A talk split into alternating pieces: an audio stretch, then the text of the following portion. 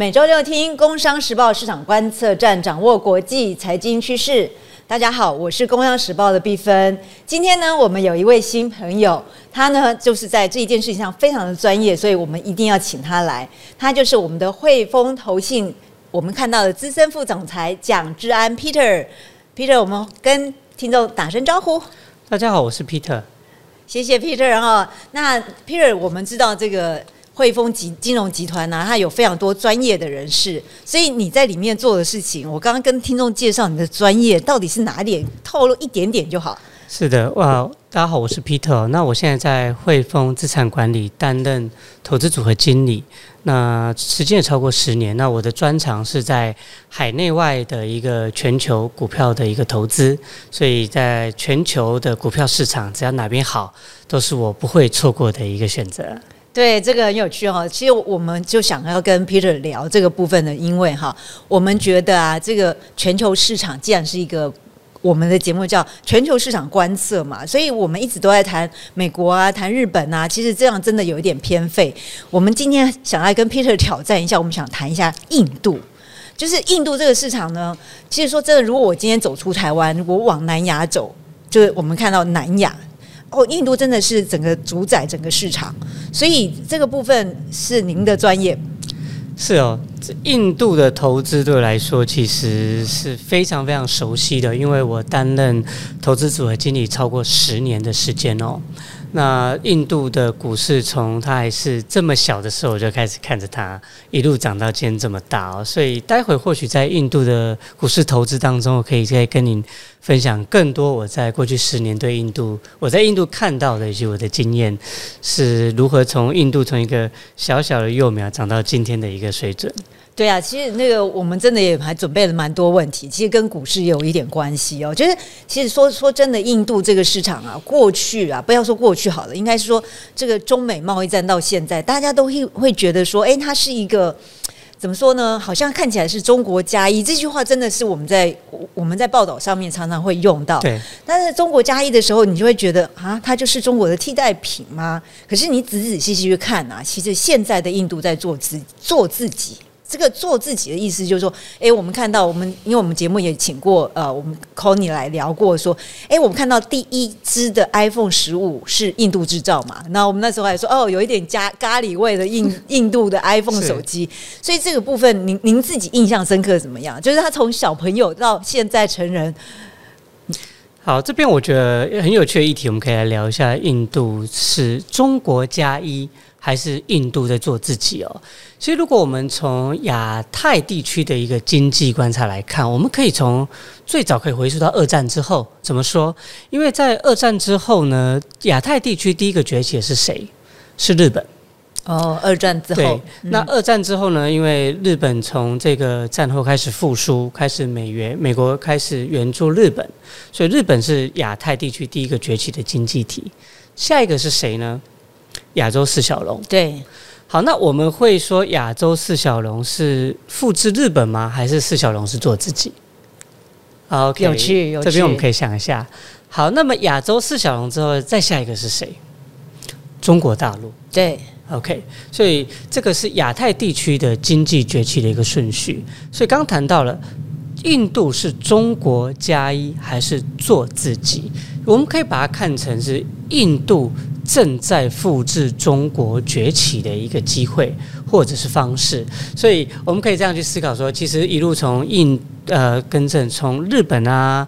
亚洲四小龙啊，甚至说中国大陆，那么下一个在印太地区崛起的经济体就会是印度，所以它是一个做自己的经济体啊。如果把它想成中国加一，那或许比较渺小了。那把它想成印度是全新崛起的经济体，那我们这是全然不同的一个思考。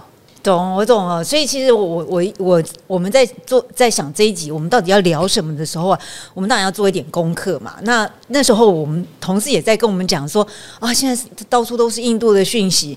那我就想说啊，因为我刚好就是刚刚从南亚回来啊，那我就想说谈印度有什么不行？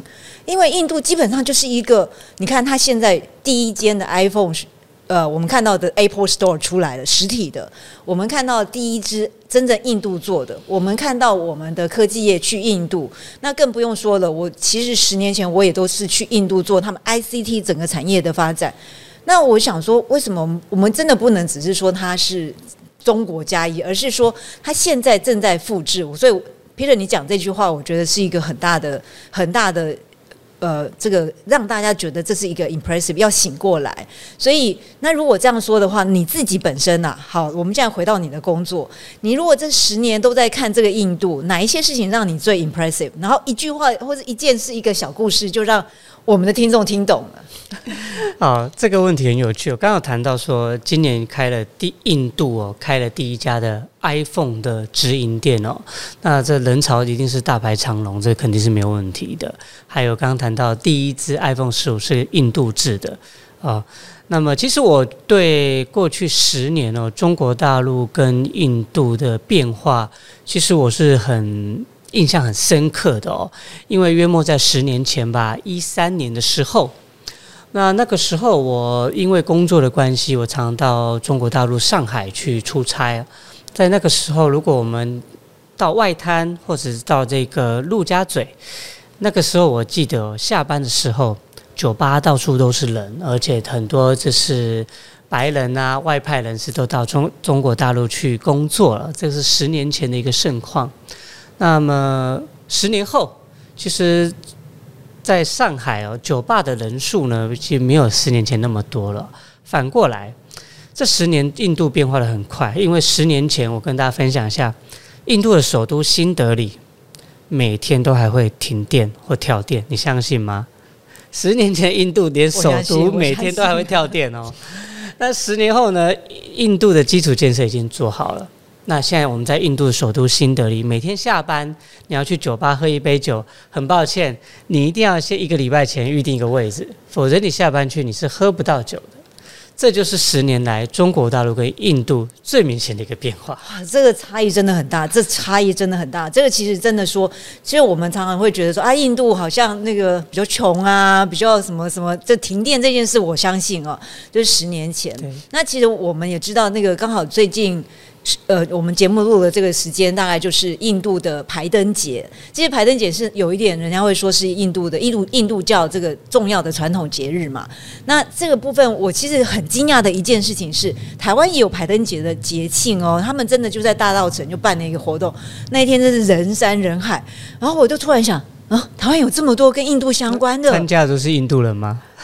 不是哎，其实很多是，比如说做印度的市场生意，或是我们看到他可能在印度创业，我都有看到，或是我们当然有我们自己同业是派印度的，所以我相信这个印度市场，其实，在台湾呐，它真的是越来越明确，就是说，这个印度在做自己的过程啊，我们真的要开始好好的去迎接这个印度这个经济复制中国当年成长的一个过程。对，所以刚刚谈到一个重点，就是说为什么第一支的 iPhone 十五会是印度制？因为在十年前，刚刚谈到印度每天都会停电或跳电，以一个先进的科技制成，它是没有办法容许它的工厂会跳电，因为一旦跳电，现在这个作业它会全部。那个高阶的科技会会坏掉，对。可是十年后呢，印度的基础建设甚至电力设施都已经开始做好了，所以我们会看到很多不止欧美的厂商，甚至说 iPhone 的组装厂。甚至说特斯拉，他们都要开始前进印度设厂了。那为什么会在这样大的转变？就是过去十年，这个在莫迪的主政之下，印度的基础建设基本上已经完备了，而且也可以达到这个专业代工的一个水准。对啊，如果我们说哎，ICT，因为我们这样长期观察台湾的市场，就比较熟悉科技业嘛。哎，其实还有另外一个，我看 Netflix，我常常看印度电影。对。印度电影，而且我其实看上印度电影相关的或是影剧节目，其实我是在飞机上养成那个习惯。我就总觉得我不习惯台湾的电视都是很非常的，你知道吗？就是要么日本啊、韩国啊，所以这个电影他们在那边是非常的流行吧？是，所以印度的宝莱坞应该是目前世界上仅次于好莱坞电影产量。甚至说整个市值第二大的一个国家。那所以当然他们透过这个好莱坞做过做了大量的文化输出。那么其实我觉得有印度有个很重要的优势是其他新市场比较难去替代的，就是印度除了大量的人口以外，再一个很大重点是印度人讲英文。嗯，这是印度在发展全球供应链的一个很大的一个优势。懂懂懂。我记得有一个电影，他在谈那个外包市场。他他讲的那个电影，我今有一点忘记他的名字。他其实应该就是美国跟印度合作的。他也是就是抓住这个重点，他就说：哎，白天的美国的会计师他做完那些账，他需要有人整理，他就发包给印度。所以他这个美国会计师去睡觉的时候，这个印度人就全部把它做好。所以他早上醒来的时候，那个所有账都做好了。那就是因为他们都讲英文嘛，他没有他没有任何的障碍。所以你看，我也是透过电影认识啊，原来印度这个英文环境是，所以印度把英把英文当成他们的一般性的语言，让印度在第一波参与全球供应链的时候，就是用这英文的优势，然后去成为全球的这个成本中心。我们一般叫做 cost center。那这成本中心其实有很大部分也是像你讲说，第一个他讲英文。第二个呢，它可以有失去的优势，就是说，哎，欧美人在睡觉的时候，那我们把东西外包给印度人。当我们在欧美人在睡觉的时候，印度人就把它完成了。因为虽然他们有时差，但是刚刚好可以让他的工作持续接下去以外，他还能够用英文跟对方沟通。那这个优点，其实，在亚太地区，我们如果用中国来中国大陆或台湾来做比较，其实。中国大陆或台湾就不具这样的优势哦，所以刚刚谈到印度的英文的优势，就体现在它的文化输出、它的宝莱坞，甚至说它透过它的这个成本优势、英文优势跟时差优势，成为欧美许多这一个企业的成本中心哦。这个是早期印度透过这个优势去参与全球的一个方式。对啊，所以如果这样说的话，其实有还蛮多。那个记者同事会跟我说：“啊，我跟你讲，他讲那印度英文听不懂。”然后我就想说：“哦。”那你显显然没有听过欧洲英文，没听过日本英文，没听过北欧英文，或是更多的新加坡英文嘛？所以其实我觉得，其实只要是英文，就是你说的 paper 是英文，你在说话沟通上面，其实就已经帮助这个经济体它跟对外的一个互动嘛。我觉得这个其实已经很重要。然后另外一个部分也是我我觉得很有趣。刚刚 Peter 你一开始就在谈，就是说，哎，你很从那个印度股市还很小的时候你就开始关注。其实我必须要讲一件事，就是我们家人的。这个那个投资型保单里面有印度股票，很有趣哦。它几乎是十年来都是这一个股这一张这这一个部位的保护伞，就是你永远发现它都是正数，而且都是很漂亮的正数。这到底发生什么事？好，所以这个很有趣的一个问题。这因为刚刚谈到在做投资组的经理已经超过十年了。那么我可以跟各各位听众稍微回顾一下，就是说，其实如果我们通常投资印度股市啊，我们会看的是印度的一个叫 S E N S E X，我们叫做 Sensex 指数哦。那么它在二零零八金融海啸之前的高点是两万三千点。那么十年前我开始在推广印度的时候，那个时候破新高，来到三万点。那个时候，客户会问我说：“哎，Peter，印度已经创新高了，还要再买吗？”你想想看，如果我告诉你金融海啸前的高点两万三，现在三万点，你还会买吗？一定很小心喽。你会很小心，对不对？对。结果后来涨到四万点，四万点，客户又还是问说：“Peter，又创新高四万点了，还要买吗？”结果现在几点？你猜猜看？四万五。现在已经六万五千点，天哪，难怪两倍喽！对，从甚至对两倍以上，两倍以上，所以这样的一个股市的表现就会反映到，哎，你对这个投资上面的感觉，我这个保单里面有印度股票，我长期投资，哎，为什么你会感受到它好像一直都在涨，很少在跌？其实大概过去十年是一个表现非常非常好的一个水准。而且也是从这个两千年金砖四国这四个国家这个名词出来之后，它是唯一一个持续创新高的一个国家哦，在金砖四国里面，所以我们一直以来都认为印度是一个非常好的一个投资区域。但所有的投资人永远都在问：印度创新高了，我还要投吗？哦，所以过去十年来，这句我已经听了不下。五几百次了，但它就是一直创新高，你能怎么办？这个比我们看到现在日本真的是还是更 exciting 哦！真的觉得，其实真的是，我觉得真的就是我说我们的节目啊，就是全球观测，真的就是要帮我们的听众去打开眼睛，你把它张大你耳朵，你去看看全世界其实非常多非常多有趣的市场。其实像印度股市啊，我就看到一个很有趣的故事啊，那个故事就是我们刚刚节目是讲排灯节嘛，就是他们印度很重要的传统节日。他们呢，在排灯节的时候，因为是大家都要去庆祝嘛，所以他们的上市公司就会停止交易。可是他们只有一天，他们会有一天呢，开了一个小时，会有一个特别交易。他那个是要做什么呢？他们其实要庆祝这个，就是为这个排灯节的有一个叫财富女神，她叫 Lakshmi。他就是要让他来谢谢他，他就是要财富女神哦，所以我就觉得哇，那这个国家真的又有文化，又有价值，又有股市，又有哎，我们现在看的产业，真的是真的很特别。对，所以其实你看，你投资印度十年，印度就是你的财富女神啊，印度就是你的财富女神。哎，可是那如果我们在看印度的产业呢，我们怎么样知道？像我们知道台股有什么，你看 ICT 啊这些，我们都有知道这个。护国神山，他们也有吗？所以，如果我们详细的去看印度的投资哦，它有一些产业是比较有趣的。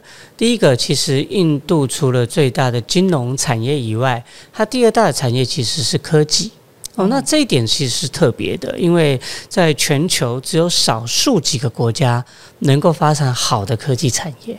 那我们想象一下，美国、台湾。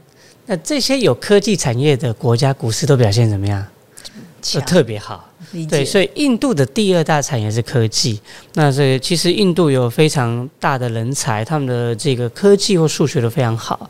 那他刚有谈到，就是说印度最早去参与全球供应链是用什么方式？是用科技以及英文的优势作为。欧美这些科技大厂的成本中心，甚至说很多写程式的这个工程师都是印度人，所以他们最早是透过这样的方式去大赚取大量的外汇存底哦。所以某些方面，印度的科技也是他们的。护国神山之一，懂懂，所以这很少看到，真的是有一个跟台湾类似的股市是用科技当做核心嘛？对，除了我们看美国的 Nasdaq 这样子。是，那再来印度还有一个很有趣的产业哦。如果有一部中国大陆电影叫做《我不是药神》，哦，那当这部电影呢，其实在演就是说，印度呢是全球。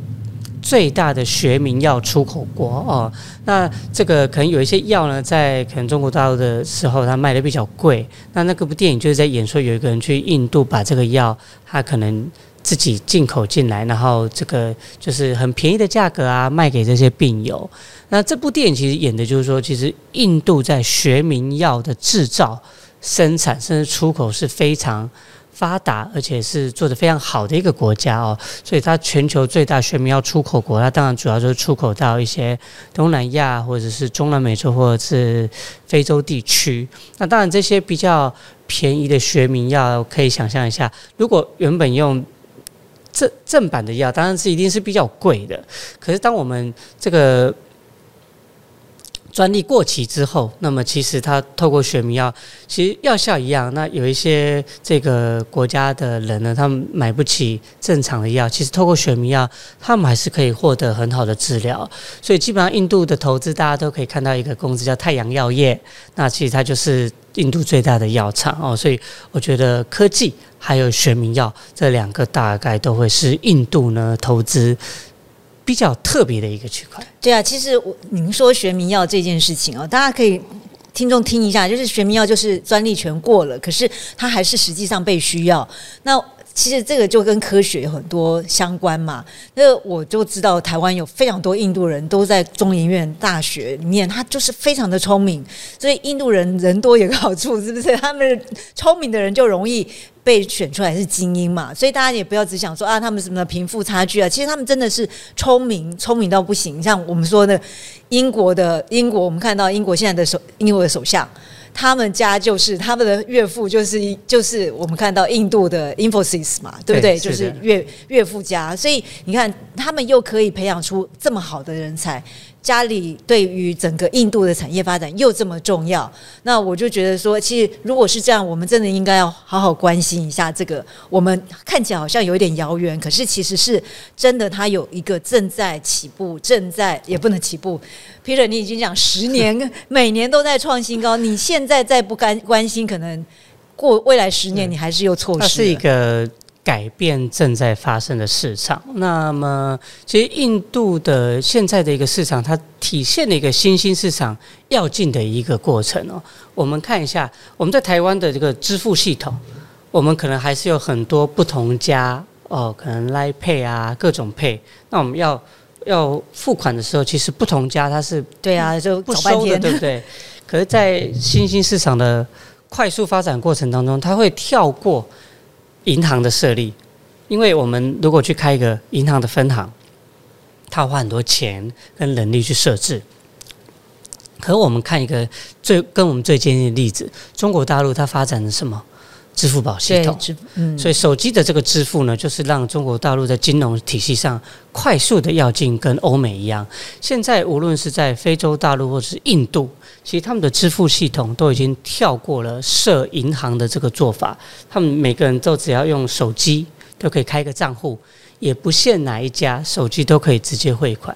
所以印度的改变是现在正在发生的一个事情。对啊，其实大家可以想一下，台湾的外商银行有两家是很注意。原来就在银行上面，嗯更不用说现在汇丰。他们在印度呢，其实这个很重要，就是他认为那个市场才是他的，在中国以外，因为中国限制太多了，所以他们就会在印度上面，因为有很多金融领域的印度籍的人，那个很厉害的人嘛，嗯所以他们在印度市场是生根很快，而且他们真的就是在发展他们的行动银行嘛。是，所以我常常在说，有人问我说：“哎，Peter，你怎么看印度？”其实我觉得怎么看印度很简单。我们二十年前怎么看中国大陆，我们现在就怎么看印度。我们回想一下，二十年前刚比较开放的时候，很多台湾的银行去印度设点，对不对？嗯，那那时候做放款，为什么？因为中国大陆利率比较高，台湾比较低，嗯放款有利差嘛。那现在这些大家可能银行要都去跑到跑去哪？你刚谈到的印度嘛，跑到印度，为什么？因为印度可能刮光定存利率就有六七趴了啊，那我们定存率还是一两趴嘛，所以到印度放款就可以赚到利差，所以这就是一个很鲜明的例子，就是二十年前我们台湾到大陆做什么，二十年后我们台湾一样去印度会做一样的事情。了解。那如果我们没有耐心等二十年后，我们怎么看二零二四？所以 Peter，你觉得二零二四的印度，我怎么样去准备嘞？好，二零二四的印度怎么看哦？那么其实我们回头看一下过去几年的市场哦，像二零二二年，去大家一定都很辛苦，为什么？因为俄乌战争，美国央行快速的升息，让整个市场的表现的不是太好。那二零二三年，也就是今年，今年股市表现怎么样？乱七八糟。可能会感觉好一点，为什么？因为今年有个题材叫做 AI，哦所以，因为科技 AI 科技好，台股就好。但其实除了这个科技以外，其他的市场表现还是非常平淡哦。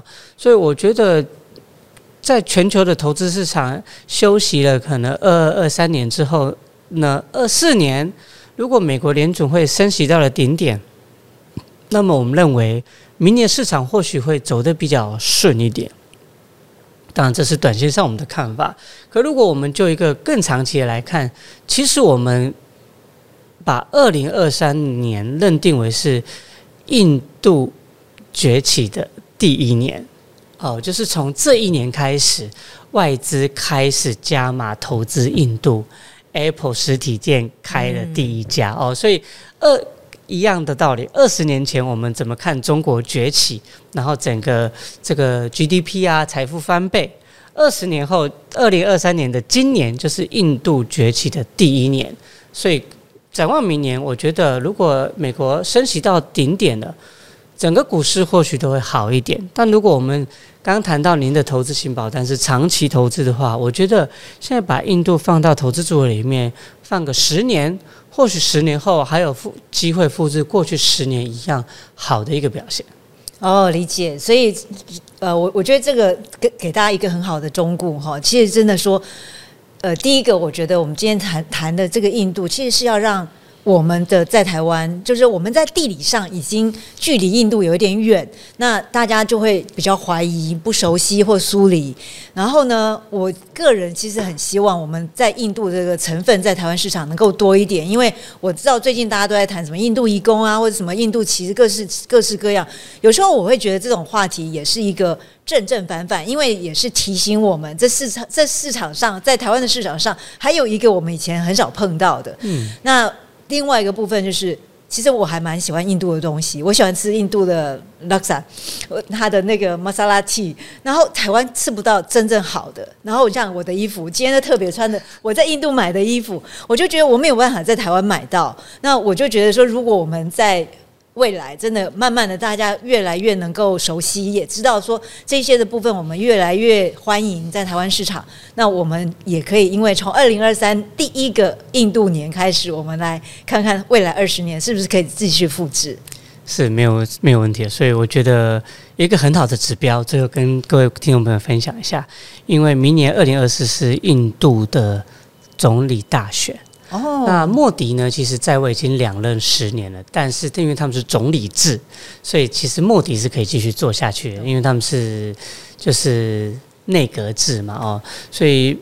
印度的总理莫迪在过去十年其实做的非常非常好，做了很多的改革，像是废钞啊，还有很多税务的改革都非常好，让很多原本外资裹足不前的税制他都统一了。所以在明年选完之后，普遍普遍认为莫迪会继续连任。所以至少我们认为下个五年，如果莫迪还应该会再继续做五年，我们至少认为至少下个五年。还是莫迪，印度应该会继续往前高歌前进。理解，今天非常谢谢 Peter 哦，让我们可以增加这个印度的知识。我们也知道他们的传统的节庆，然后我们很高兴他们有一个财富女神，那能够让大家可以理解整个印度在往前走。他不管在文化或者在他们的产业，还有我们看有很多的专业的知识。所以你看，这个我们刚刚有聊到一个部分，就是哎，我怎么样在地看？汇丰这是用在地看。印度市场吧，是啊，所以刚谈到在地观点，我觉得这是一个很重要的投资概念，因为通常一个国家的股市，当地人一定是最懂的。嗯哼，哦，那就像台股，如果台湾的基金经理一定超越比外国好，这是肯定的。一样，印度股市谁抄的好？一定是印度人抄的最好。那像其实我们汇丰投信的印度股票基金，我们是一九九六年就成立了，非常非常早。在台湾你很少找到比这一支还要资深的一个基金。那我们的基金经理人呢，San Jeff，他从一九九六年就担任基金经理人，至今从来没有换过。哦，所以在整个台湾的印度股票投资界呢，他是唯一一个。哦，从九六年到现在都没有换过的印度股票老司机，所以第一个我们是肯定是在地观点没有问题。第二个，我们在今年也并购了印度当地一家非常大的资产管理公司，叫 LNT。那这也是我们代表我们汇丰资产管理的集团的一个看法。我们加码投资印度，买下一个更大的这个资产管理到我们旗下。代表我们持续看到印度未来的五到十年，甚至二十年长期的发展啊！所以这个就是我们的在地观点。哇塞，汇丰都加码了，那我们怎么不跟进呢？对不对？所以真的，我们很谢谢 Peter 今天让我们可以得到印度市场的知识。然后我们也希望我们的市场观测站的听众朋友要持续听，因为我们真的带大家去看世界，然后我们可以了解全球市场到底怎么样去仔细的观察它，然后得到我们应该有的财富。谢谢 Peter。谢谢，好，市场观测站的听众朋友，那我们下周见喽，拜拜，拜拜。